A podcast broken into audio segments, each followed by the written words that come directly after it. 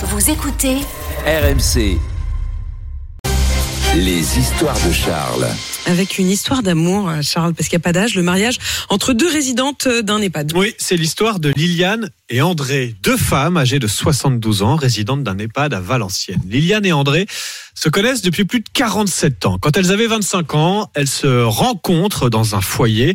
Elle m'a tout de suite tapé dans l'œil, raconte Liliane. Elles sont tombées amoureuses, mais ont caché leur relation pendant des décennies par peur du regard de la société. Il y a 5 ans, elles s'installent dans cet EHPAD de Valenciennes. Elles demandent à être placées dans la même chambre, mais personne dans l'établissement ne comprend qu'elles sont en couple. On les prend pour deux bonnes copines.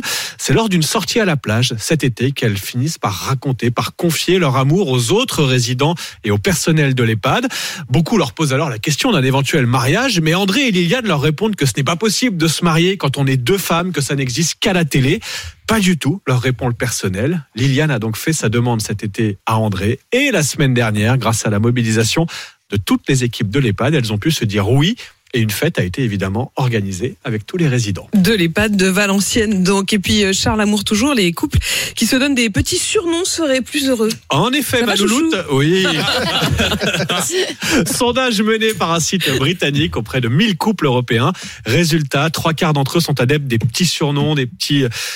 Je dis oui, j'allais dire des surnoms ridicules, mais oui, ils le sont. Je vais vous faire la, la liste. On s'accroche à Pauline. Mon amour, ma chérie arrive en tête. ça, ça va. Suivi de près par euh, mon cœur et mon bébé. Oh, mon bébé. Oui. On va rester sur Charles quand même pour l'instant. Et euh, si vous trouvez cette pratique un peu kitsch et gnangnan, rassurez-vous, selon ce sondage, 62% des couples qui n'utilisent aucun surnom ridicule sont tout de même très heureux.